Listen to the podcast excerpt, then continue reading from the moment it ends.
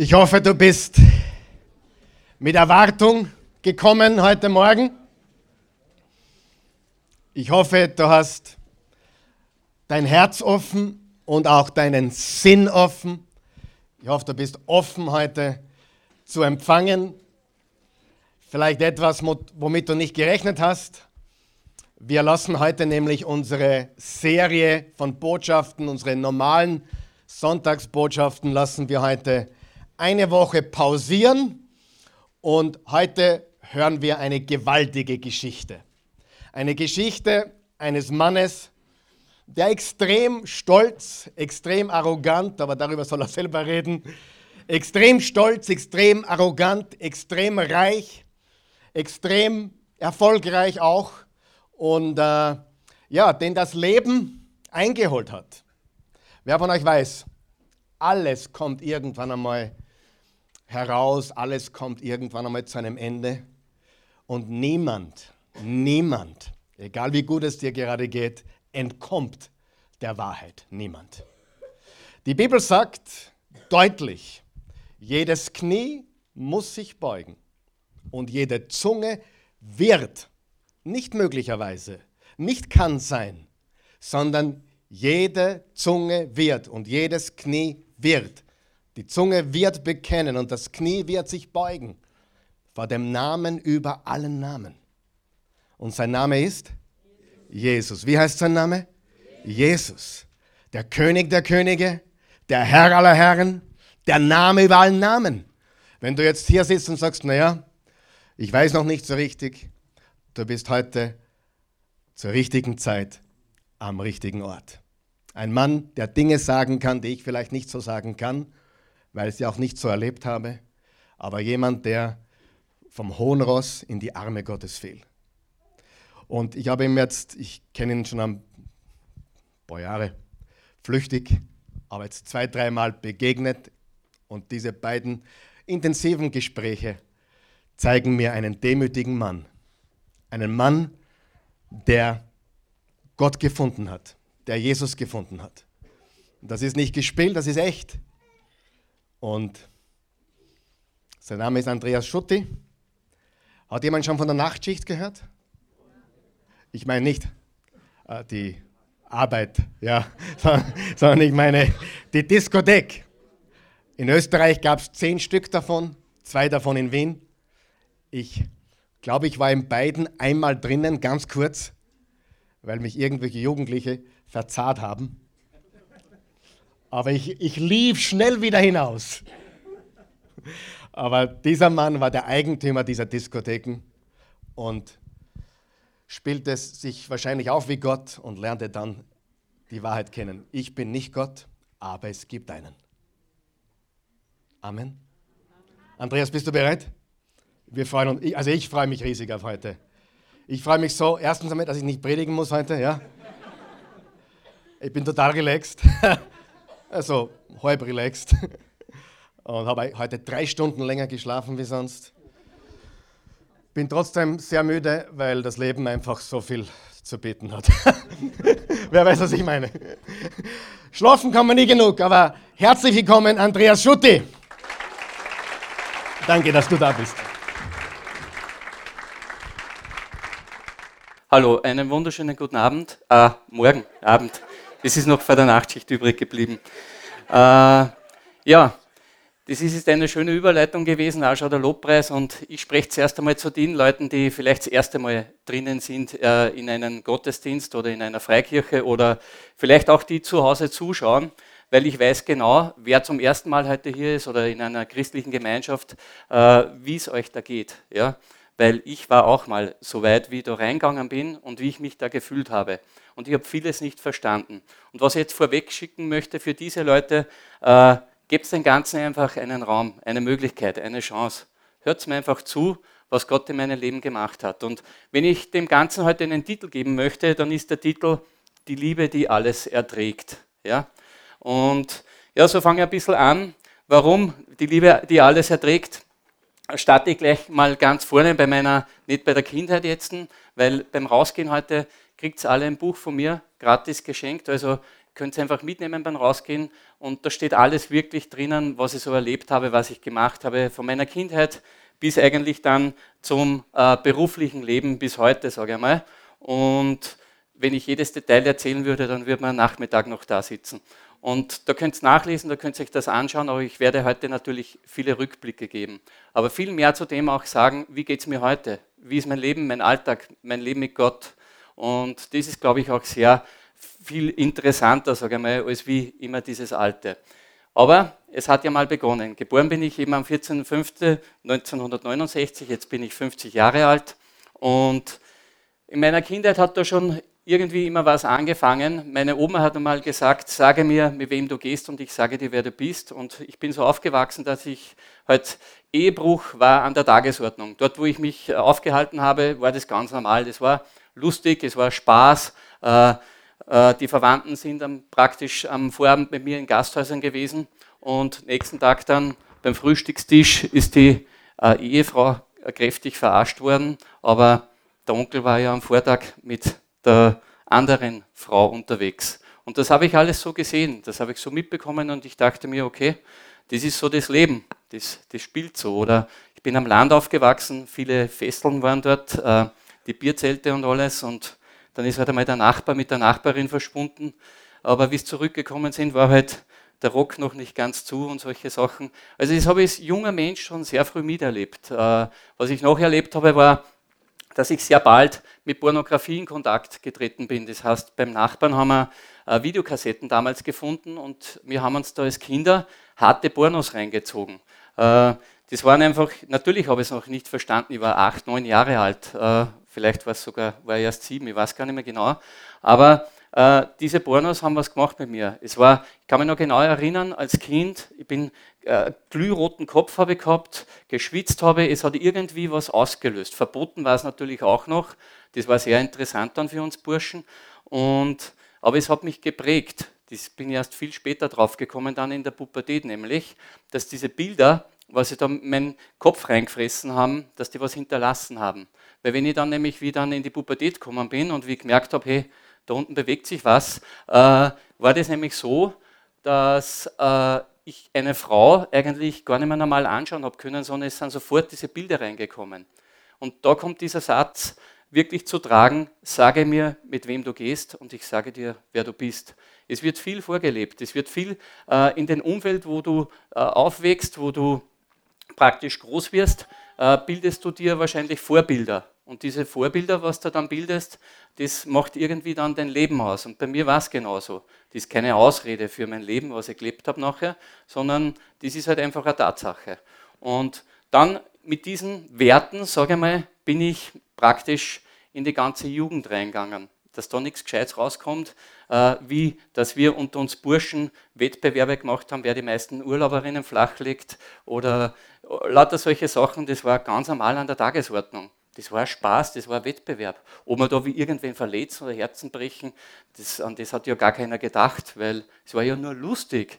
Und wenn's, wenn die Schüchternheit, weil ich war eigentlich nicht so der, der ich habe leider jetzt kein Kindes- oder Jugendfoto von mir, aber eigentlich war ein Strich in der Landschaft und nicht einmal das. Also der Aufreiß in dem Sinn war ich nicht, aber ich habe eine große blöde Goschen gehabt, ja, und das ist gut angekommen. Und wenn das nicht gereicht hat, habe ich noch ein bisschen was getrunken und dann hat es auch wieder funktioniert. Und das war einfach schon so, war meine Prägung eigentlich, ja. Und was ich aber sagen kann, ist, dass ich eigentlich dann so bis zum Bundesheer habe ich so dahin gelebt und ich habe dort schon mal meine erste Liebesbeziehung gehabt, die wirklich auch tief ins Herz gegangen ist, aber auch schon meine ersten Enttäuschungen, nämlich äh, habe mich in ältere Mädels verliebt und die haben mich natürlich nur verarscht und äh, haben mich verwendet, so quasi, kann mich noch genau erinnern, ein Arbeitskollege von mir, da hat sie eine bei mir, mit mir trösten wollen und äh, der dann äh, hat, er, hat er zu ihr gesagt, was wüssten mit dem überhaupt? Ja? Sie wollte praktisch ihm eifersüchtig machen und er hat eigentlich nur gelacht über mich. Ja? Und ich habe mit denen in einem Zimmer gelebt und da, da habe ich einfach schon wirklich immer so Stiche ins Herz gekriegt. Ja? Das hat mich schon geprägt, das muss ich schon sagen. Und irgendwann bin ich dann selbst zum Täter, vom Opfer zum Täter geworden. Ich habe halt einfach äh, eine härtere Schale bekommen und habe mich äh, praktisch genauso verhalten dann. Gar nicht bewusst, sage ich mal, in dieser Zeit. Und ebenso diese erste Liebe, ich wollte halt eigentlich damals äh, wirklich alles geben und ich kann mich erinnern, ich habe über, ich glaube, auf mehrere Klopapierrollen, auf jedes äh, Stück, was du abreißen kannst, habe ich Ich liebe dich draufgeschrieben und so. Also jetzt die Frauen mal, die werden sich denken, so ein Romantiker. Aber ich war wirklich ein Romantiker, habe Blumen äh, nach Hause gebracht und habe mich eigentlich wirklich vom Herzen her damals bemüht und wollte eigentlich äh, äh, ein guter Freund, Begleiter damals sein. Ja? Oder ich habe sogar schon Hochzeitspläne gehabt damals als 16-, 17-jähriger Bursche. Aber es hat einfach nicht gereicht, es hat nicht gehalten. Es war einfach, irgendwann war diese Luft da draußen, sage ich mal, und ich habe nach dem nächsten Abenteuer geschaut. Und es war halt immer dieses Aufregende in mir. Es war immer dieser, sage ich, dieser Vorwärtsdrang, äh, jemand, wenn es ein bisschen langweilig geworden ist, dieses Frische dann, dieses Kennenlernen. Der Witz zirkt halt bei den anderen dann mehr, der den noch nicht so kennt. Zu Hause ist er schon eingeschlafen. Und dieses, immer dieses Ego-Buschen in Wirklichkeit, was ich aus heutiger Sicht weiß, damals habe ich überhaupt das nicht zuordnen können, was in mir los ist. Und das ist halt schon in Jugendjahren so passiert. Und dann bin ich ja erst in die Karriere gekommen. Aber da mag ich vorher noch was erzählen. Es war so mit 18 oder 19, wie ich zum Bundesheer gekommen bin. Äh, bevor dieser Schritt in die Nachtschicht, sage oder diese, der Karriereschritt war, habe ich noch eine Begegnung gehabt, nämlich mit meinem Oberleutnant damals. Und der war gläubig. Der hat damals schon, der hat uns immer fasziniert. Der Typ war einfach, der hat mit uns umgehen können. Viele Offiziere oder Unteroffiziere haben das nicht können beim Bundesheer, aber der, den haben wir zugehört, der ist da gestanden und der hat uns aber immer schon von Jesus erzählt und dass er einfach gläubig ist und, und das war ein cooler Typ. Ja. Äh, ganz Gegenteil wie oft. Christen rüberkommen, aber der war wirklich cool. Und darum haben wir den zugehört, sage ich mal. Und wir waren wirklich ein wilder Haufen. Und ich habe äh, dann einmal meine STG 58, mein, mein Sturmgewehr mit rausgenommen, haben wir Platzer geschossen und ich war der Meinung, jetzt bin ich besonders klug, nimm es mit raus und werde es putzen mit dem Dampfstrahler, weil dann ist schneller sauber. Dass dann der Flug rauskommt, das habe ich nicht gewusst. Das war dann einfach eigentlich ein voller Schwachsinn alles zusammen. Aber was ich das erste Mal dann gehabt habe, ein total schlechtes Gewissen ihm gegenüber, weil er hat uns immer gut behandelt und auf einmal habe ich so das Gefühl gehabt, ich muss denn das beichten, ich muss denn das sagen eigentlich. Ja. Äh, es war ganz stark in mir drinnen und dann bin ich zu ihm gegangen und habe ihm das erzählt und er sagt dann zu mir, spinnst du, bist du närrisch? Es war Kärntner und ich habe damit gerechnet, jetzt gehe ich sicher ein paar Tage in Brau, kriege eine Vorstrafe und bla bla bla, äh, reden wir morgen drüber. Dann bin ich nächsten Tag aufgetanzt und habe mir gedacht, so, jetzt gibt es eine über die Mütze, weil bisher war ich gewohnt, wenn ich irgendwas gemacht habe, bin ich einfach verdroschen worden oder bestraft worden. Das war gang und gäbe. Und ich habe bis dorthin Diebstähle gemacht, ich habe Einbrüche gemacht. Ich war so ein freche Kretzen bei den Lehrern. Ich habe überhaupt nicht irgendwie Autoritätspersonen irgendwie äh, äh, respektiert. Null. Also wenn einer mich versucht hat, irgendwie zu beherrschen oder über mich drüber zu steigen, dann bin ich, da bin ich sowas von, ich weiß nicht, ich habe die Lehrer bis zur Weißglut gebracht, den Religionslehrer bei uns, den habe ich, der hat mich angegriffen, der hat mich geboxt, als, da war ich ein Kind, ja, äh, weil, ihn so, weil ihn so provoziert habe. Also unglaublich, was ich für präpotenter Typ war. Aber einfach das kommt halt von dem, wie ich aufgewachsen bin. Und das Einzige aber, was beim Aufwachsen immer schon passiert ist, ist, dass ich mich über die Arbeit definiert habe, weil zum Arbeiten oder so, wenn ich wohin gegangen bin und ich war ein Hackler so quasi, war ich immer, war immer herzlich willkommen. Oft haben sie ihn weggeschickt, weil wir sind ja ohne Vater aufgewachsen und am Land war das damals eigentlich sage ich mal, nicht so gern gesehen. Die Eltern, die praktisch zusammen waren und verheiratet waren, warst du immer ein bisschen Außenseiter und oft bin ich weggeschickt worden. Aber wenn ich gearbeitet habe, dann haben sie mich herzlich willkommen geheißen, weil ich ein fleißiger Hackler war. Das heißt, ich habe mich schon sehr früh, meinen Minderwert mit dieser Arbeit, mit diesem Lob und dieser Anerkennung über meine Arbeit, habe ich mit dem das schon ein bisschen ausgefüllt. Und jetzt bin ich wieder beim Bundesheer zurück, bei meinem Oberleutnant. Jetzt stehe ich da vor ihm und denke mir, jetzt gibt es die Strafe. Und dann sagt er zu mir, vergessen wir das Ganze. Ui, bisher eine über die Rübe, am Fußtritt oder so richtig blau, dass ich droschen worden bin, dass ich richtig blau war, das war ich gewohnt. Aber Vergebung, das war ich nicht gewohnt. Überhaupt nicht. Ich bin da gestanden und war sprachlos. Ja? Und darum habe ich mir das gemerkt. Ich habe das nie vergessen. Er hat mir eigentlich damals, ich habe mich versucht zu evangelisieren, evangelisieren, das Wort kennen jetzt vielleicht die Neuen oder die frisch die mal da reingegangen sind, nicht. Er wollte mich bekehren, er wollte mich zum Glauben bringen. Es war einfach sein Herz. Und hat er natürlich damals nicht geschafft, äh, hat mir aber die Bibel geschenkt. Und diese Bibel habe ich angenommen und habe, glaube ich, ein paar Mal habe ich kurz reingeschaut, aber in Wirklichkeit nicht, weil ich wollte was erleben.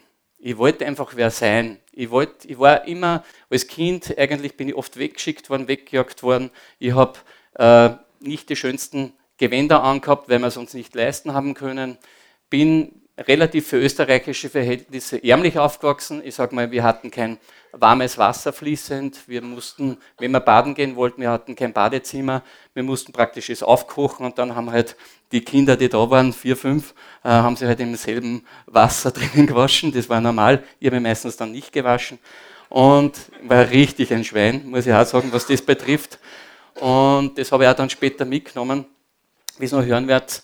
Aber dieses ganze äh, Leben, was ich da praktisch, was, was ich da schon geführt habe, sage ich, oder wo ich da reingeboren wurde, äh, hat mich halt geprägt, schon die ganze Zeit, sage ich mal, bis zu dem hin, dass ich bei diesem Karriereschritt gelandet bin. Und ich weiß aus heutiger Sicht, Gott wollte mich eigentlich vor diesem Weg bewahren. Weil warum ist mir der Oberleutnant begegnet? Warum erzählt der von Jesus? Der wollte mich mitnehmen. Ich weiß noch, auch zu Bibelstunden und solche. Ich bin dann öfters bei ihm zu Hause gewesen, aber irgendwie habe ich überhaupt nichts verstanden, was der erzählt hat und überhaupt kein Ohr dafür gehabt, weil ich habe eigentlich nur, ah, da ist das nächste Mädel und dort und das, so, das war in meinem Kopf drinnen. Und dann ist die Karriere losgegangen. Es war ja nicht gleich, können wir eh noch lassen, du bist noch ein bisschen zu bald. ähm, die Karriere, sage ich mal, hat ja begonnen mit einem kleinen Lokal bei uns in Oberösterreich in Micheldorf und die ganze Karriere lang hat mir eigentlich immer eines begleitet, irrsinnige Angst. Ich habe immer Angst gehabt, ist es heute am Abend voll.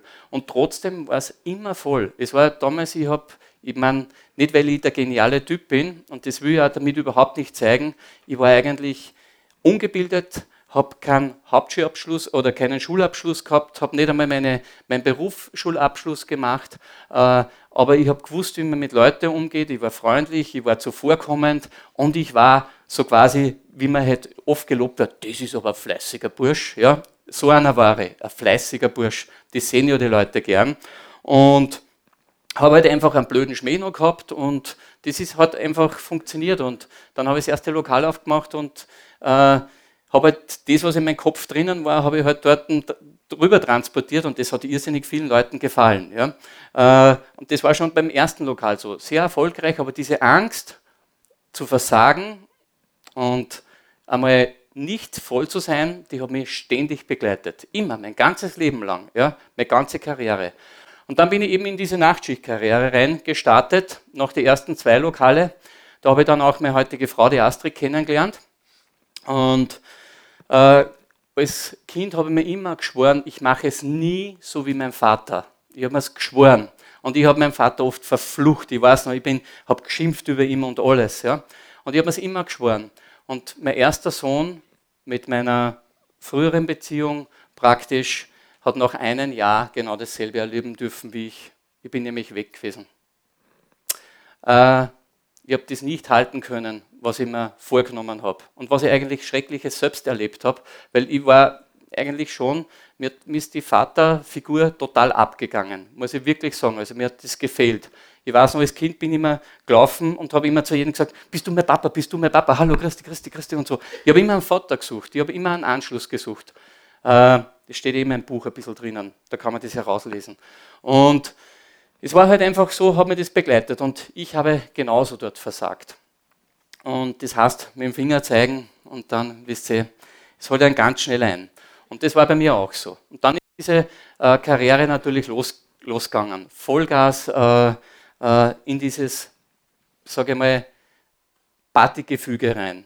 Die erste Nachtschicht war so noch in Graz, wo die Verkehrsstaus waren, wo Ö3, vor allem kommst du in Ö3 vor, die, die Leute hofieren dich, weil du einfach viele Umsätze machst, viele wollen mitverdienen und du kommst auf ein Plateau rauf, das du nicht gewohnt bist. Und ich habe früher immer gedacht, wenn ich mal eine Million Schilling verdient habe, also sprich 70.000 Euro, dann könnte ich meine ganze Familie praktisch miterhalten, also meine Geschwister und alles und meine, meine, meine Mutter. Äh, dann ist es so viel Geld, habe ich mir gedacht. Also von dort komme ich her. Also, und später habe ich mehrere hunderttausend Euro im Monat verdient und es war immer noch zu wenig. Versteht ihr, wie man? Also ich habe total den Boden unter den Füßen verloren. Ich bin einfach ohne Fundament in diese Karriere rein, war erfolgreich, aber nicht, weil ich der geniale Typ war, eigentlich war ich ein Vollpfosten, sage ich mal, aber ich habe halt das gelebt, was in mir drin war, Sex, Drugs und Rock'n'Roll, ja, das ist gut angekommen und wie es ein bisschen schwieriger geworden ist, habe ich halt eine Dusche äh, reingestellt und habe Geld angeboten, nackt sich duschen zu gehen. Da haben wir auch immer Leute gefunden und dann haben wir 50 Cent Partys dazu gemacht. Das waren halt so meine Erfindungen und mit dem hast du die Hütte unter der Woche gefüllt und dann ist nur mehr wieder Vollgas alles dahingegangen. Es war in Wirklichkeit der richtige Zeitpunkt und das war halt alles Kranke, was in meinem Kopf drinnen war, weil wenn meine, meine, meine, meine Flyer von früher habe ich noch einige aufbehalten, heute anschaue, dann denke ich mir, ich schaue mir ein Pornoheft an. Das war unglaublich. Alles, was in mir drinnen war, habe ich in Wirklichkeit nach außen transportiert und das ist halt gut angekommen bei der Masse, sage ich jetzt einmal. Und viele Leute sind an einem Mittwoch äh, in die Nachtschicht gekommen, wo es diese Sendpartys gegeben hat oder Freitag und und und. Und ich war wirklich der Meinung, das ist das Leben und das ist cool und das passt. Und ich war hundertprozentig überzeugt, weil da gibt es einen Bericht im ECO im Jahr 2003, da sage ich, ja, wir wollen das Image der Diskotheken verbessern und bla bla bla und solche Sachen, sage ich da, denke bist du deppert, wie ich da gelebt habe, also unter jeder Sau, ja, in Wirklichkeit. Und trotzdem habe ich solche Wörter von mir gegeben und das hört sich ja alles nach außen hin gut an. 2003 war unser erfolgreichstes Jahr in meiner Zeit, das heißt, da waren wir so am Zenit des Erfolgs, äh, die Plattenfirmen sind damals aus- und eingegangen, weil wir die CD sehr gut verkauft haben. Der DJ Ötze ist bei uns groß geworden. Der Gigi D'Agostino hat sich damals bei uns eigentlich entwickelt. Und es war halt einfach, ich bin mit den Stars und mit den ganzen Leuten äh, ein- und ausgegangen. Die habe ich alle persönlich gekannt. Einige waren Freunde von mir und meistens eine Win-Win-Situation, sage ich mal. Aber es war halt damals so, und du bist halt zu den VIP-Events eingeladen worden, dass mein Ego schon so groß worden ist, dass ich nicht mal beim Fliegen, wenn ich praktisch nur einen normalen äh, Flug äh, erwischt habe, wollte ich gar nicht mehr einsteigen im Flieger, weil man gedacht habe, in der Holzglas sitzen, wenn mich wer sieht, so quasi, ich bin der Disco-König und ja, habe da keinen Businessflug, da bin ich mir schon blöd vorgekommen. Ich meine, jetzt habe ich erzählt, wo ich herkomme und dann macht es sowas mit mir. Also dieser Erfolg, dieses Geld verdienen, dieses, aber gar nicht so sehr jetzt ich selbst, sage ich mal, von dem her, sondern das Umfeld, was dann da war, das hat mich auf ein Plateau gehoben, äh, wo ich nicht hingehört habe. Ich bin auf ein Plateau gekommen und natürlich genießt es dann der Mensch, weil wenn du jung und deppert bist, wie es bei mir war, ist ja das ganz einfach. Und äh, dann verdienst du noch viel Geld, na, dann wisst ihr, was los ist. Also ich glaube, dass vielen so gegangen wäre, äh, die da heute herin sitzen, wenn es äh, die Voraussetzungen wie ich gehabt hätten und wenn das so gewesen wäre. Äh, und dann ist so dahingegangen. Bei mir ist einfach, alles ist mir entglitten in Wirklichkeit. Also Partys, äh, ich war nicht so jetzt, ein, ich war gar nicht so mit dem Alkohol so befreundet, sage ich, aber ich habe den Alkohol benutzt, um äh, locker zu werden, um Mädchen gefügig zu machen. Das war halt einfach das Ziel damit. Der Alkohol, das war halt einfach mein, mein Mittel dazu, sage ich, das Mittel zum Zweck. Und das ist halt so dahingegangen, dass ich in, in Saus und Braus und in Lüge gelebt habe, die ganze Zeit in Ehebruch, das war ganz normal. Das habe ich habe sie immer gemacht. Das war, ein bisschen hat mir das Gewissen schon gedrückt, aber so extrem, muss ich ganz ehrlich sagen, war das nicht, weil meine Frau hat zu mir gesagt, also damals waren wir nicht verheiratet, drum, sonst war ich eh treu gewesen, Astrid. Nein, ich meine, Scherz beiseite jetzt. Wir können heute so reden, weil meine Frau ist auch da. Ich sage, wir können heute so drüber reden, weil ich immer denke, ich rede über wen anderen. Es ist einfach so, äh, dass in dieser Phase, ja, äh, du überhaupt keine moralischen Werte mehr hast, da ist nichts mehr da, weil es hebt, es hebt einfach weg von allem. Ja. Und das Umfeld war bei mir so, wenn ich eine Frau gesehen habe, die mir irgendwie ein bisschen gefallen hat, dann habe ich schon die Telefonnummer zugesteckt gekriegt, weil die haben das sofort gemerkt, mein Umfeld, weil die wollten mich dort natürlich noch pushen, damit ich denen äh, gefalle, weil dann haben sie wieder länger einen Job und ein gutes Geld haben alle verdient bei mir und das war halt einfach super. Und da wollten viele mitleben und das pushte dann einfach. Da war kein einziger da, der zu mir einmal gesagt hat, kein einziger, ja, hey, du hast Familie, was machst du da eigentlich? Das ist ja Scheiß, was du tust. Kein einziger, nie. Alle haben gesagt, ich bin super und ich habe es selbst geglaubt. Ja. Und so bin ich dahin äh, getriftet, sage ich, in meinem ganzen Leben. Und das, jetzt kannst du das Foto zeigen. Da, das, das, Ego, das baut sich ja so auf. Äh, ich, bin, ich bin nachher, bevor ich in die Disco gegangen bin, habe ich noch schnell 200 Liegestütze gepumpt, damit ich ein bisschen besser ausschaue. Und dann, so bin ich sogar reingegangen am Abend in die Disco. Unwahrscheinlich, ja. Gib gleich das nächste Foto, bitte, danke. Ähm, der BS-Wahnsinn ist entstanden, meine Frau war die Betrogene. Ja, die ist ja gedemütigt worden von mir, wenn ich mir das heute denke, unglaublich. Äh, ich habe, sie hat in News die Sachen lesen müssen, was meine Eskapaden und alles. Ja. Sie hat es von der Zeitung hergekriegt. Das heißt, das hat jeder mitbekommen. Und was hat sie dann gemacht? Sie hat sich halt aufgrund dessen, Geld war genug da, hat sie halt mehr oder weniger den Luxus als Ausgleich genommen, hat halt die Autos gekauft. Äh, mir war alles wurscht, Hauptsache ich habe meine Ruhe gehabt und sie hat sich halt wieder ein neues Auto zugelegt. Und mit denen hat sie geglaubt, sie kriegt diesen Ausgleich. Oder hat sie, weiß nicht, 200, über 200 Louis Vuitton-Taschen gekauft und weil sie halt dort die Anerkennung bekommen hat. Wenn sie ins Geschäft reingegangen ist, ja, grüß Gott, Frau Schutti, und da 20, 30.000 in der Woche Euro gehen wir schon aus, das ist ja kein Problem.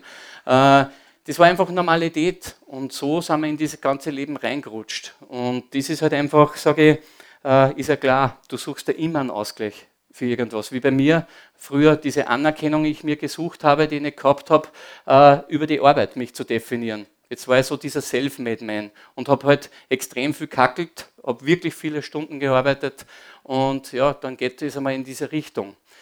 Aber in diesem Jahr, äh, dann baust du halt noch Häuser, das kann man auch noch schnell sagen, haben wir damals das Haus gebaut, äh, bei uns in Linz oben und eigentlich kann ich nicht Tennis spielen, aber einen Tennisplatz habe ich mir gebaut, weil man gedacht habe, das ist ja cool, wenn man einen Tennisplatz hat und dann macht man sich die Marketing-Sachen ein bisschen mit den Leuten aus. Das habe ich wahrscheinlich in einem Film gesehen. Und dann das nächste war ein Hallenbad. Ich bin eigentlich nicht so der gute Schwimmer und ich wollte da eigentlich auch nicht immer, äh, sage ich, so schwimmen gehen. Das habe ich, weil ich komme nicht recht weit. Äh, aber ein Hallenbad haben wir gebaut und das Haus, ich glaube, ich habe vier, fünf Mal was abgerissen, wieder aufgebaut und mein Ego war so groß, dass ich mit den Handwerkern damals nicht mal verhandelt habe, sondern was er hingeschrieben hat, das habe ich bezahlt. Der Disco-König, bitte, der bezahlt einfach, der verhandelt doch nicht, das wäre ja schwächer gewesen.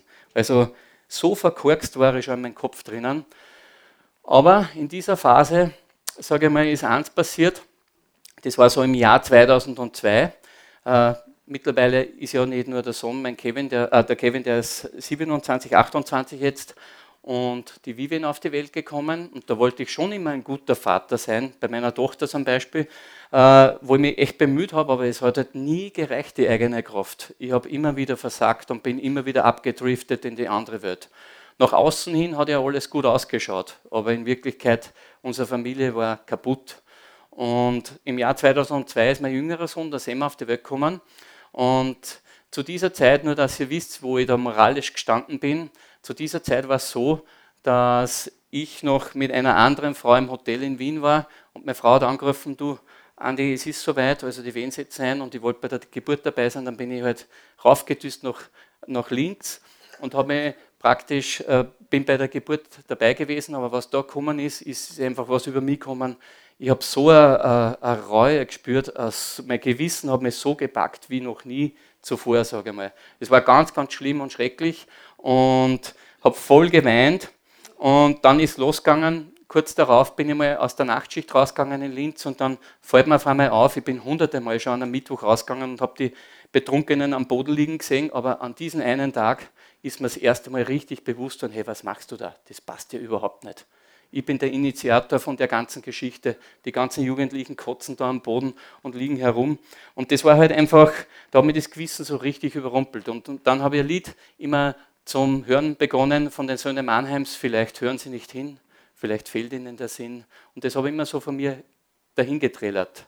Aber in einem Zustand, wo du überhaupt nicht auskennst, was ist jetzt los? Auf einmal ändert sich dein Weltbild und das, was du bisher glaubt hast, fängt alles zum Überhaufen zum Werfen. Also äh, wirft alles über den Haufen und es passt überhaupt nicht mehr zusammen, was du bisher gemacht hast. In diesem Zustand bin ich, sage ich, im Jahr 2002 gewesen. Und aus heutiger Sicht betrachtet war sie, die Liebe, die alles erträgt, da war er schon mit mir. Da war Jesus schon längst mit mir unterwegs. In einem Zustand, wo ich noch äh, in Bordells gefahren bin, wo ich Sex ohne Gummi praktiziert habe, weil ich sonst keinen Kick mehr gehabt habe dabei. Also in diesem Lebenszustand war ich. Kaputt, erledigt und in Wirklichkeit zum Eingraben, sage ich mal, bereit. Weil es hatte einfach in dieser Entwicklungsphase, die nächsten ein, zwei Jahre, äh, ist bei mir dann so gewesen, dass in, in Wirklichkeit an einen Punkt gekommen bin, ich wollte nicht mehr leben. Ich habe gemerkt, auf einmal, mir ist bewusst worden, was habe ich überhaupt alles praktiziert, wie habe ich mein Leben gelebt und wo stehe ich jetzt, was habe ich Menschen alles andern, was habe ich mir selbst eigentlich andern. Mir ist das schon bewusst gewesen, dass ich mich selbst so verletzt habe, dass ich an einen, an einen Punkt angelangt bin, wo ich nicht mehr leben wollte. Und das war im Jahr 2005 so, knapp, sage ich mal, vier, Ende 2004, kann ich mich noch genau erinnern, bin ich bei Alan so mit meinem Mercedes in die Kurve gefahren, mit, glaube 240 oder waren es noch mehr, und ich wollte das Lenkrad auslassen, weil mir gedacht habe, das ist jetzt die Erlösung. Das heißt, dieser Lebensstil, den ich da gelebt habe, dieses im Saus und Braus und Vollgas und wo ich glaubt habe, das ist es einfach, hat mich in eine Lehre gebracht, dass ich eigentlich nicht mehr weiterleben wollte. Ich wollte nicht mehr. Aber da war irgendwie so ein ganz starkes Gefühl, was können deine Kinder dafür? Das weiß ich heute natürlich, das war Gott, der hat ganz klar mir das reingelegt. Und das hat mich gebremst. Das war der einzige Grund, warum ich Senkeral nicht ausgelassen habe, weil ich habe keine Angst gehabt vor dem Sterben damals. Ich habe mir gedacht, das ist nur eine Lösung. Ja? Aus heutiger Sicht betrachtet kann ich nur, also ich bin sehr froh, dass das nicht passiert ist. Aber ich war bewahrt. Dann, kurz darauf, mein Rettungsanker würde ihn heute sehen, es war im Jahr 2005, ist dieser Sinneswandel ja weitergegangen, bin ich zu meiner Frau, nach einer Affäre, die ich noch schnell gehabt habe, äh, weil ich glaubt habe, äh, sie ist die Schuldige, darum geht es mir so schlecht und da fangst du an zum Suchen und du kennst dich überhaupt nicht aus. Da bist du ja verwirrt total. Also wenn auf einmal dein ganzer äh, Lebensstil, den du bisher gelebt hast, stellt sich in Frage und dann beginnst du natürlich selbst zum Werken und da machst du einen Fehler nach dem anderen. Und äh, nach dieser Affäre bin ich zu meiner Frau und sage, du, ich glaube, ich habe es jetzt begriffen, ich will nach Hause, weil ich habe irgendwie immer, wenn ich die Kinder mitgenommen habe zur Freundin, zur Lebensgefährtin damals, die ich gehabt habe, äh, habe ich gemerkt, das passt nicht zusammen. Ich muss wieder zurück, das ist meine Familie, ich muss eigentlich wieder heim und bin immer hin und her gefahren zwischen Linz und Wien. Und irgendwann äh, war das ganz klar für mich, nein, ich muss zurück. Und ich habe zu Astrid gesagt, du magst mich nur heiraten? Muss dazu sagen, dass ich vorher schon zwei Termine gehabt habe und beide habe ich verschoben wegen anderen Frauen. Ich meine, das muss man sehr mal mitmachen als Frau, äh, dass du eigentlich einen Hochzeitstermin hast, das Hochzeitskleid und dann auf einmal ist die Absage da und du bist mit einer anderen wieder unterwegs. Also ich war schon ein Zuckerpuppel für viel, wenn ich jetzt so drüber nachdenke, wie sich Frauen da reinversetzen können. Aber wisst, das ist alles menschlich betrachtet. Ähm, es kommt nämlich dann der Punkt, äh, Vielleicht das nächste Bild. Äh, mein Zustand war damals, nach der Villa, wie ich alles verloren habe, wie wir raus müssten, das war so dieser Rohbauzustand, sage ich mal, von einem Haus. Äh, ich war da in dieser Zeit, trotzdem, meine Ängste habe ich immer gehabt, obwohl ich so vom Ego nach außen so äh, selbstbewusst rübergekommen bin, habe ich immer diese Ängste gehabt, es könnte alles verloren gehen. Und dann ist wirklich alles verloren gegangen bei meinen Steuerverfahren und bei den ganzen Sachen. Ich habe alles verloren. Wir haben aus der Villa raus müssen. Ich habe das verkaufen müssen.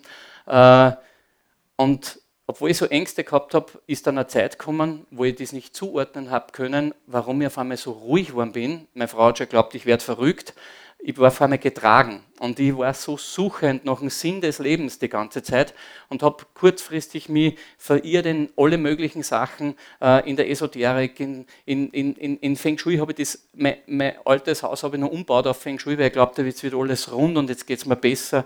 Dann habe ich überall die Drusen aufgestellt und die Kristalle, die ich jeden Tag gewaschen habe, weil ich glaubt habe, jetzt muss ich wieder alles reinigen und na, kompletter Wahnsinn. Also ich bin eh kurz relativ in kurzer Zeit auf das draufkommen, dass das also ein Blödsinn ist, dass man das nicht weiterbringt. aber es war alles ein Schritt. Und was ich glaube, ist, dass Gott einfach diesen Hunger gesehen hat. Ich will, ich will eigentlich den Sinn des Lebens finden. Ich will wissen, warum bin ich da? Ich habe mir die Frage gestellt, warum bin ich da? Warum? Was ist los? Wieso geht es mir so? Wieso bin ich so, so drauf, so komisch und was weiß ich was alles? Und habe mich oft selbst nicht ausgekannt, warum ich überhaupt so reagiere und so handle. Und in diesem äh, äh, Rohzustand ist dann auch so gewesen, dass ich eigentlich, sage ich mal, nicht gewusst habe, wie es weitergeht. Und ich war eigentlich am Ende und auf einmal ist es immer wieder weitergegangen. Ich war schon immer aufgefangen. Ja? Wir haben es nicht eingesperrt, was normal äh, bei 60 Millionen Euro äh, Vorwurf der Steuerhinterziehung ist normaler Haftstrafe ganz normal. Es sind die Haftbefehle am Tisch gelegen und die sind abgewiesen worden. Es war ein Wunder. Aber ich habe gewusst, jetzt muss ich mein Leben verändern. Ich habe gewusst, aber wo hat das Leben verändern begonnen? Ich bin mit den großen Autos gefahren, mit meinem 500er Mercedes, weiß ich genau, oder den, den, den BMW, den ihr gesehen habt, den, das Cabrio, das habe ich alles ganz schnell weggegeben und habe so einen Kontrast gemacht, dass ich auf Seat umgestiegen bin. Seat ist kein schlechtes Auto, bitte versteht es nicht falsch. Aber von dem, wo ich gestanden bin als der Disco-König, steigst dann auf den Seat um und ich bin das erste Mal nach Linz runtergefahren, wollte in ein Backloch reinfahren und dann habe ich einen gesehen mit dem Porsche, der mich kennt, bin ich gleich noch eine Runde gefahren so hat Gott mit mir gearbeitet, dass sich mein Ego abbaut. In einer Liebe, in einer Liebe, die alles erträgt. Der hat mich dort abgeholt, wo ich gestanden bin. Menschlich, so ein Kotzbrocken geschieht am eh recht. Das sind unsere Gedanken, ja. Aber er ist da ganz anders gewesen. Ganz anders. Liebevoll hat er mich über die Jahre begleitet bin aufgefangen worden, wie ich aus der Villa raus habe, sind wir in diesen Bauernhof rein. Der, es war ein, ein Rohzustand und ich war damals kreditunwürdig. Ja, ich habe ein Steuerverfahren gehabt, ich habe mehrere Konkurse schon gehabt aufgrund dieser Geschichte und trotzdem habe ich einen Kredit gekriegt für, für dieses Bauernhaus nachher. Ich meine, das ist ja unmöglich. Wer sich ein bisschen auskennt im Bankwesen, weiß, dass das gar nicht geht. Ja. Und wenn jetzt das nächste hernehme ist, ähm, dass ich sage, ich habe dann einfach in dieser Phase meines Lebens, vielleicht das nächste Bild, äh, gemerkt, ähm, wenn ich heute so rückblicke, was Gott in meinem Leben eigentlich dann hat. Jetzt hat er eigentlich dort angefangen, dass man beim Bundesheer schon wen geschickt hat. Ja? Und, und eigentlich hätte man dieses Leben da sparen können, in dieser Art und Weise, wie ich es gelebt habe. Aber ich habe eine andere Entscheidung getroffen. Und dort oben bei dem Bauernhof äh, habe ich dann eine Begegnung gehabt mit einem Gärtner. Und dieser Gärtner war jetzt nicht der, der tolle Redner oder so, der mich da überzeugen hätte können mit seinen Worten, sondern ich habe ihm so von meinem Leben erzählt und äh, er steht dann so da und hört mir zu die ganze Zeit. Ich rede dahin und habe alle möglichen Sachen erzählt, an wie er war und ja, dass ich suchend bin und ich suche noch einen Sinn und, und er sagt dann, ja, sage ich, aber du schaust irgendwie so relaxed aus. Ich habe bei ihm gemerkt, der ist anders wie ich. Ja? Und dann sagte er, ja, so in sein Bart und eigentlich habe ich geglaubt, der raucht ein bisschen Gras oder so da heraus am Land.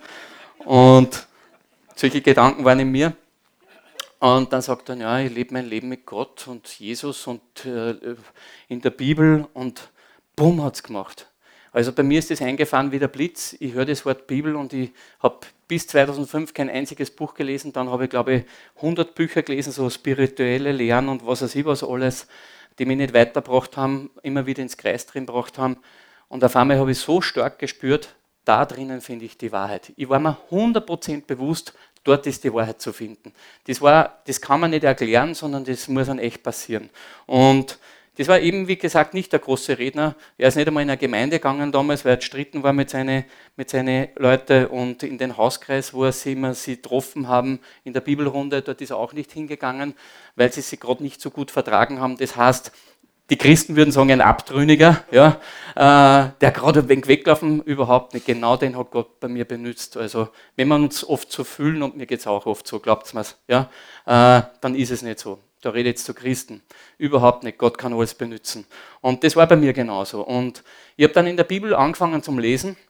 Ich, ich habe die gesucht in die Umzugskartons, ich habe es nie weggeschmissen und fange dann im Alten Testament an zum Platteln und lese. Boom, haben wir da, uh, gleich wieder zugeworfen und haben wir gedacht, was ist denn das für ein Schatz? Genauso haben wir es gedacht, ja äh, überhaupt nichts verstanden aus heutiger Sicht betrachtet, war sie ohne Gottes Geist, kann ich die Bibel überhaupt nicht verstehen, geht gar nicht. Also ohne Glauben an Jesus geht das nicht, kannst die Bibel nur mit deinen eigenen Gedanken lesen, aber das ist halt sehr eingeschränkt, würde ich sagen.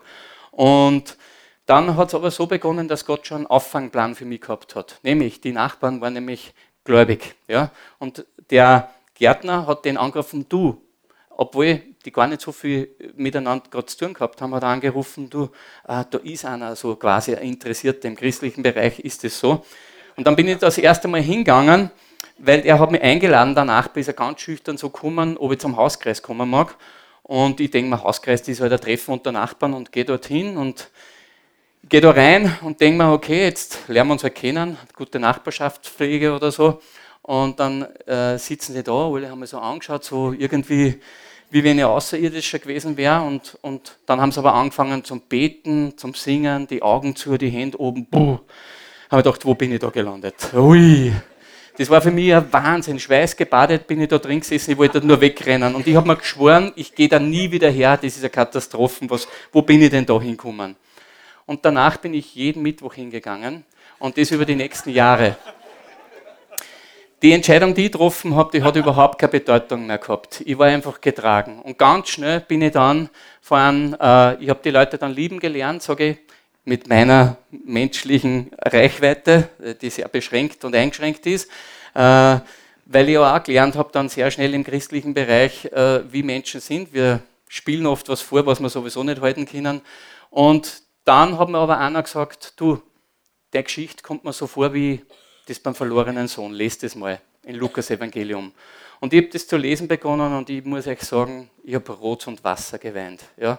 Es war einfach für mich unglaublich, was ich da drin einfach gelesen habe. Nämlich bisher habe ich ja Gott ein ganz anderes Gottesbild gehabt und auf einmal da erzählt ja Jesus, wie der Vater, wie das Vaterherz ist. Und da ist ja auch der eine Bursche raus in die Welt, der wollte das Erbe, ich meine, jetzt stellen wir sich das vor.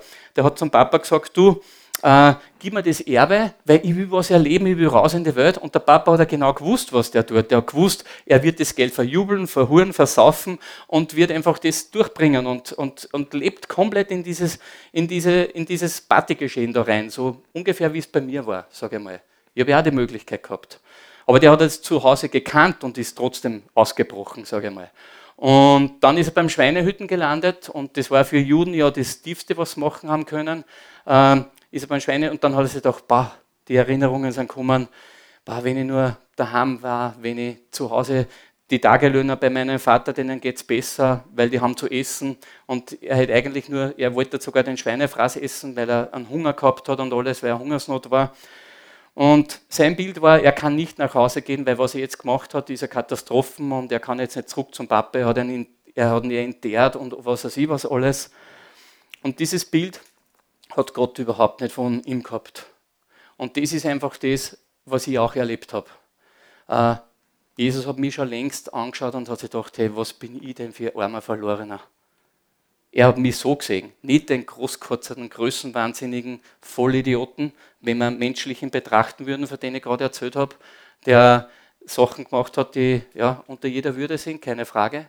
Nein, nein, der hat mich ganz anders gesehen. Und so sehe ich das, so habe ich den, den Vater kennengelernt nachher. Nämlich, äh, der dann gewartet hat schon, dass er heimkommt, der Bur, und hat ihm gleich einmal den Ring angesteckt, so quasi zur Sohnschaft, sie voll bekannt, das war halt damals so. Und äh, hat er praktisch ein Fest für ihn gefeiert und hat gesagt, schlachtet das beste Kalb, weil er der Sohn wieder daheim ist. Er war verloren und jetzt ist er wieder da. Und dieses Vaterherz, das hat mich überzeugt, Leute. Mir hat das überzeugt, wie einfach Jesus das erzählt, wie der Vater ist. Und dann ist einfach das so Schritt für Schritt bei mir gegangen. Ich war fest entschlossen, ich will mit diesem Jesus mit, ab jetzt mit ihm in mein Leben gehen. Ja, ich will ihn einfach in mein Leben lassen, habe mich relativ schnell entschieden. Das war bei mir alles so klar auf einmal, ohne dass mir das großartig viele Leute erzählen haben müssen oder erklären haben müssen. Schon, dass ich immer Hilfen gehabt habe, aber es war so klar, ich will mich taufen lassen. Und dann ist das nächste passiert. Ähm, habe mich damals vor diese Gemeinde gestellt und da sind die Leute da gesessen und, und ich habe meine Familie mitgenommen und meine Familie hat sich gedacht, was ist denn jetzt mit ihm los? Ja, äh, komplett wie er war zuerst und dann jetzt auf einmal rennt er da mit Jesus. Und habe ich gesagt, bitte vertraut mir. Ich weiß noch, wir sind so in einer Gruppe gesessen wie heute da und habe gesagt, du, äh, vertraut mir. Früher habt ihr mir auch vertraut, wenn ich meine coolen Sprüche gemacht habe und meine blöden Witze, hat jeder darüber gelacht. Bitte vertraut mir, es ist der richtige Weg. Ich weiß, das ist ganz sicher der richtige Weg. Und Äh, dann ist eine Frau zu mir gekommen und hat gesagt, du, ich möchte nur sagen, äh, vor ein paar Jahren, du bist ja der Andreas Schutti, hat eine Frau immer für dich gebetet bei einem Hauskreis, auch in Linz war das, äh, du mögest zu Jesus finden. Also das heißt, was ich euch damit sagen will, Gebete gehen nicht einfach so spurlos irgendwie verloren, sondern sie werden erhört. Und das ist für mich, ich war so überwältigt von dem Ganzen, dass ich einfach überhaupt nicht gewusst habe, was da jetzt überhaupt mit mir passiert, weil ich bin eben ganz frisch da dazugekommen und, und dann bin ich einfach so äh, ein Kind gewesen, sage ich, im Glauben und habe alles wie ein Kind empfangen können. Ich habe in der Bibel gelesen, sehr viel in der Bibel damals gelesen und mir war alles klar und dann bin ich halt oft verwirrt worden von anderen, die halt wieder andere äh, Gedanken dazugegeben haben, nämlich ihre eigenen und nicht so wie ich meinen Gott erlebt habe, nämlich genau so habe ich erlebt. Also genau das habe ich, sage ich, ab dem Zeitpunkt annehmen können und ich habe Jesus in mein Leben lassen. Das war im Jahr 2009, ist jetzt zehn Jahre her und das war die beste Entscheidung, die beste in meinem ganzen Leben. Und das war bei mir auch, so wie anfangs Herr Pastor gesagt hat, ja, das stimmt auch. Ich bin sehr wohl auf die Knie gegangen. Und wie? Aber nicht, weil, ich, weil das der, der, der Gott in dem Sinn jetzt ist, der über mich mächtig herrscht, sondern eigentlich, weil ich mich so geschämt habe für mein Leben. Versteht ihr, wie man? Ich war eigentlich, ich habe geglaubt, ich bin, ich kann das überhaupt nicht, wie soll ich, soll ich das rechtfertigen? Auf einmal ist mir bewusst worden, äh, was ich überhaupt alles gemacht habe. Es ist mir alles abgerennt. Ich habe einfach gesehen, wo ich überall falsch gelegen bin in meinem Leben. Und erst dann hat Gott bei mir zum Wirken angefangen in dieser Phase, was Jesus am Kreuz überhaupt für uns getan hat. Und dann habe ich erst, weil für diejenigen, die das noch nicht kennen oder heute das erste Mal da sind, ja, weil ihr habt am Anfang die Lieder gehört, ja, und jeder, wir preisen den Namen dieses, dieses den großen Namen einfach Jesus, ja, und, und was das überhaupt bedeutet, das habe ich erleben dürfen dann, nämlich, dass ich gewusst habe, er ist am Kreuz für mich gestorben, er hat zu 100 Prozent, 100 Prozent alle Sünden ja, auf sich genommen und dieser Gott, hat seinen Sohn praktisch auf die Welt geschickt, hat ihn kreuzigen lassen, hat ihn für uns sterben lassen, verbluten lassen, hat ihn schlagen und peitschen lassen für unseren Dreck, für den Dreck, den ich gemacht habe. Ja. Äh, und er schaut nicht mehr auf mich, sondern er schaut auf das, was ich glaube. Nämlich ich glaube an Jesus Christus, an sein vollbrachtes Werk und darum bin ich schneeweiß vor Gott. Nicht mit dem, wie ich mich benehme. Äh, bitte, auch heute noch, seid gnädig mit mir, ich bin nicht immer eine Zuckerpuppe oder wenn ich jetzt so herumstehe, bin ich getragen. Aber in unserem fleischlichen Leib ja, reagieren wir oft nicht recht gut. Da sind wir oft nicht so äh, getragen, sage ich mal. Und da kommt ganz schnell mal das Alte durch. Aber wisst ihr, was heute ist? Heute fällt es mir wenigstens auf. Früher war ich der Meinung, äh, die Haltung ist richtig und habe es noch verteidigt. Heute ist es nachher nur beschämend für mich. Für mich ist es nur beschämend, wenn ich eine Scheißreaktion aus mir rauskommt. Oft ist es beschämend. Oft ist es noch beschämend, was ich mache, wie ich reagiere und denke mir dann, pff, weißt Jesus, wenn ich die nicht hätte, dann habe ich für Gott einfach überhaupt nichts zum Anbieten.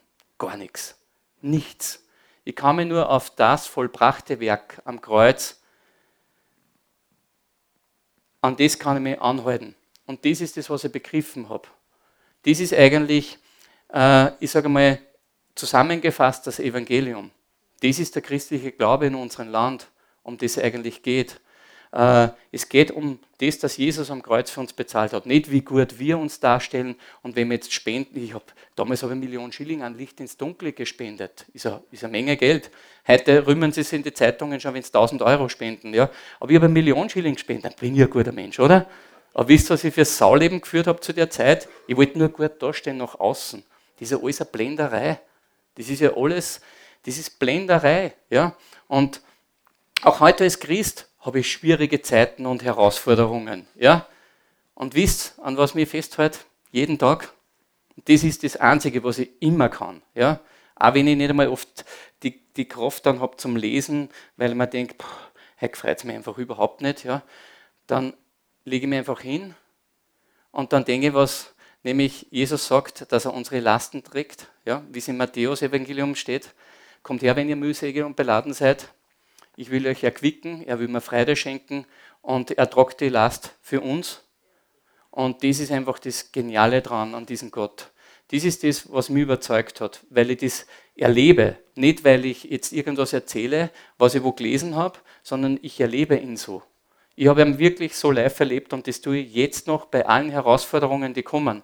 Und jetzt möchte ich noch auf eine, äh, auf eine so eine Herausforderung, äh, sage ich mal, die alle wiederkommt, weil Versuchungen, sind ja Bestandteil. Und ich möchte sogar sagen, bei den allem, was ich erlebt habe in meinem Leben und was ich gemacht habe, was ich praktiziert habe, so viel Scheiß und so viel Verletzungen, die ich durch mein Leben, was ich gelebt habe, äh, anderen zugefügt habe, wäre ich heute noch genauso fähig, Ehebruch zu begehen wie damals. Du vergisst es nämlich. Du vergisst mit der Zeit. Das ist so. Und auf einmal wird wieder alles normal und auf einmal kommen dann die Versuchungen so langsam daher und glaubt mir, für mich ist es jedes Mal Herausforderungen im Sommer dann, wenn die Frauen leicht begleitet sind und vielleicht kein BH unter dem T-Shirt tragen, was ja öfters vorkommt, gerade in der Gastronomie, wo ich bin, ja, dann sitzen sie da und du servierst was, hupp, hupp, hupp, hupp, passiert. Äh, dann war sie, ohne ihn habe ich da keine Chance. Ich habe dann meine Frau auch noch als auf meinen Aufpasser, weil ich sage dann immer, ich teile das immer gleich mit meiner Frau. Und dadurch hilft mir das. Und das sind Herausforderungen. Das ist einmal dieser Bereich. Aber auch in anderen Bereichen. In jeder Art von über wen zu werten, zu richten. Weil wenn wir nach dem gehen, wenn wir nach die zehn Gebote gehen würden, das schafft ja gar keiner. Da herin, wir alle sind Sünder. Wir sündigen, Christi, Christen sündigen auch noch. Für die Nicht-Christen, jetzt möchte ich sagen, hey, äh, Christen sündigen. Sie gebrauchen dann gern andere Worte, weil das Wort Sünde hört sich nicht so gut an. Nennen wir es einfach Zielverfehlung, hört sich besser an. Aber es heißt ja auch, es heißt auch Zielverfehlung. Ich habe mein Ziel verfehlt und wisst ihr, wie oft ich mein Ziel noch verfehle? Ganz, ganz oft. Es ist nicht mehr so tragisch wie früher, jetzt sage ich, jetzt menschlich betrachtet, ja, äh, weil ich dann getragen bin. Weil da kommt nämlich dieser Name Jesus zu mir zugute. Nämlich ich war heute in einer Situation, wo ich eine Herausforderung habe, dass ich ihn brauche. Nicht ich glaube, dass ich das durchgehe, sondern ich schreie dann sofort, Jesus, jetzt brauche ich dich, ich brauche dich da. Und wenn Gnade einen Namen hat, dann ist es Jesus. Und die wirkt in dieser Situation zu 100 Prozent.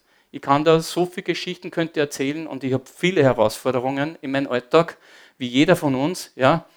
Aber ohne ihn könnte das nicht, konnte das nicht gehen. Da wäre ich schon längst wieder gefallen, ganz, ganz sicher.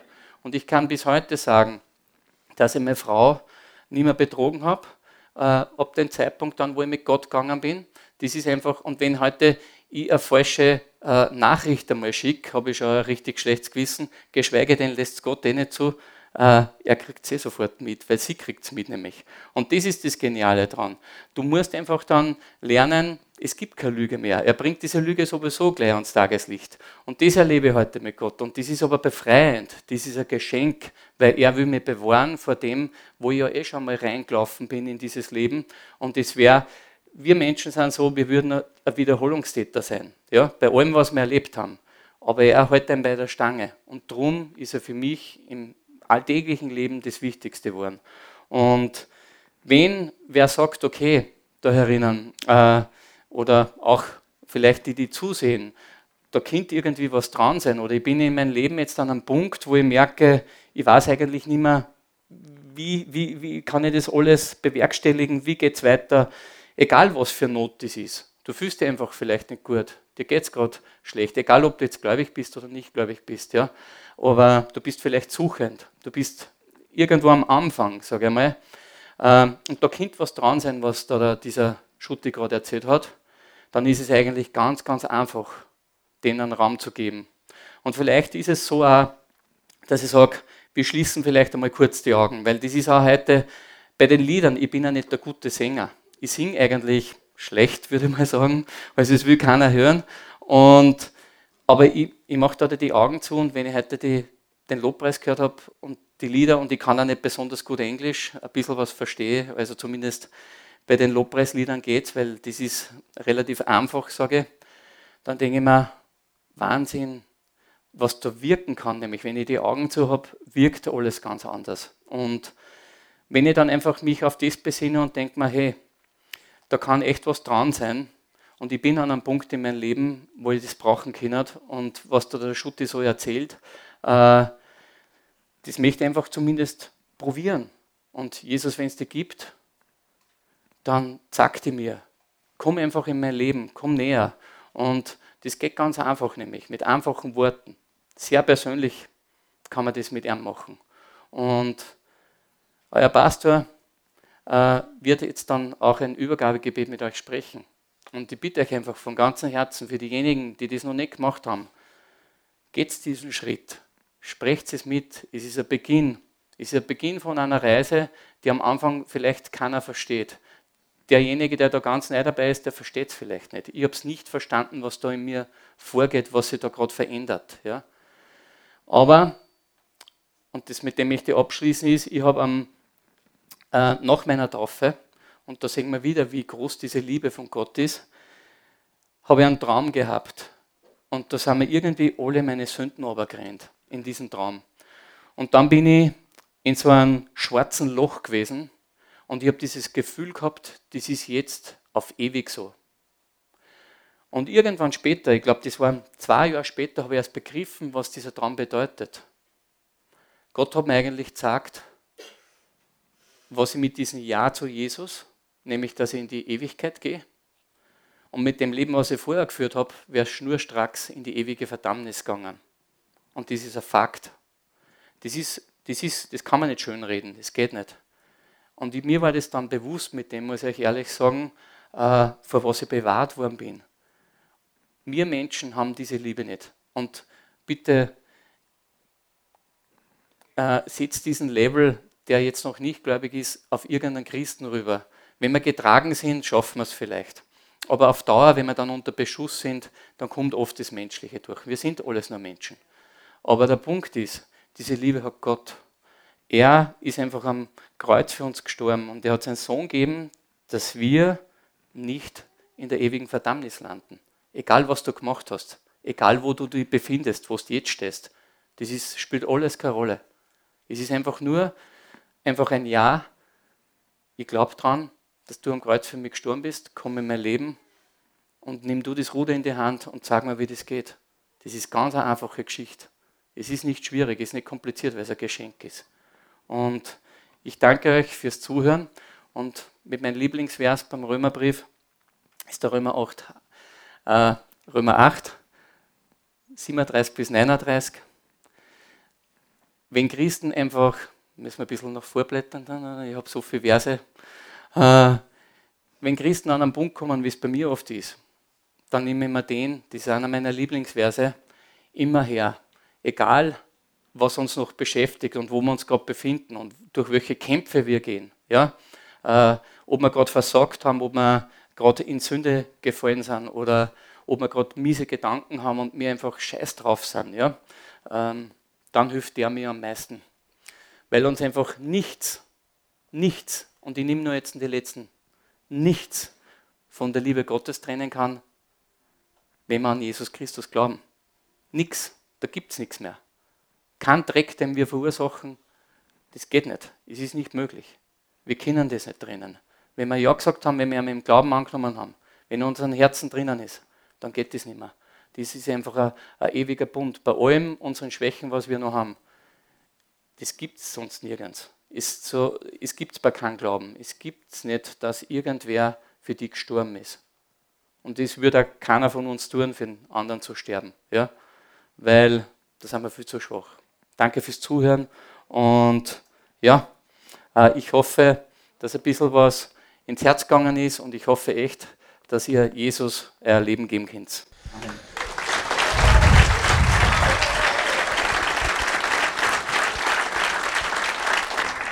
Danke, Andreas, für diese beeindruckende Geschichte. Und Jesus ist nicht erst seit 2002 mit dir, sondern schon immer. Und du könntest die Geschichte nicht erzählen, wenn du das nicht alles erlebt hättest. Und genau so ist es mit dir und mit jedem von uns. Wir haben alle eine Geschichte, stimmt es? Es gibt keinen Menschen ohne Geschichte. Wir müssen nur aufhören zu jammern, zu raunzen, zu weinen über unsere Geschichte sondern Gott einladen in unsere Geschichte und er macht die dunkle Geschichte zu einer Geschichte des Lichts. Er ist der, der uns aus dem Reich der Finsternis ins Reich des Lichts transportiert. Und ich möchte dir eines sagen, egal was du erlebt hast, erlebst und noch erleben wirst, Gott kann alles verändern. Zu deinem Besten und vor allem, noch viel wichtiger, zu seiner Ehre. Amen. Und, und wir wollen jetzt ganz einfach aufstehen. Und wenn du glauben willst, es geht nicht um das, was du jetzt nachsprichst, es geht um den Glauben. Was muss ich tun, um diesen Jesus zu erleben? So wie der Andreas, so wie der Karl Michael, so wie viele hier in diesem Raum. Was muss ich tun? Muss ich ein Gebet nachsprechen? Nein, du musst glauben. Aber wie bringen wir unseren Glauben zum Ausdruck? Indem wir etwas sprechen. Im Römer 10, Vers 9, wenn du mit dem Mund bekennst, Jesus ist Herr, und mit dem Herzen an seine Auferstehung glaubst, bist du gerettet. Und das ist real. Das ist wirklich real. Und es ist, er hat so wunderbar gesagt, es ist keine Religion. Es gibt es in keinem anderen Glauben. Weil Religion das nicht betet, nur Jesus betet das. Amen. Also ganz kurz und knapp, bete laut mit mir. Jesus, danke, dass du meinen Platz eingenommen hast. Am Kreuz hast du meine Strafe bezahlt. Alle meine Schuld getilgt, meine Sünden weggewaschen. Jesus Christus, ich glaube jetzt, dass du der Sohn Gottes bist, dass du für mich ans Kreuz gegangen bist, als mein Stellvertreter. Und ich komme jetzt aus der Finsternis ins Licht. Ich bin ein neuer Mensch durch meinen Glauben an dich. Das Alte ist vorbei und eine neue Reise beginnt. Ich gehöre dir, Jesus. Ich glaube das. Ich bin neu. In Jesu Namen.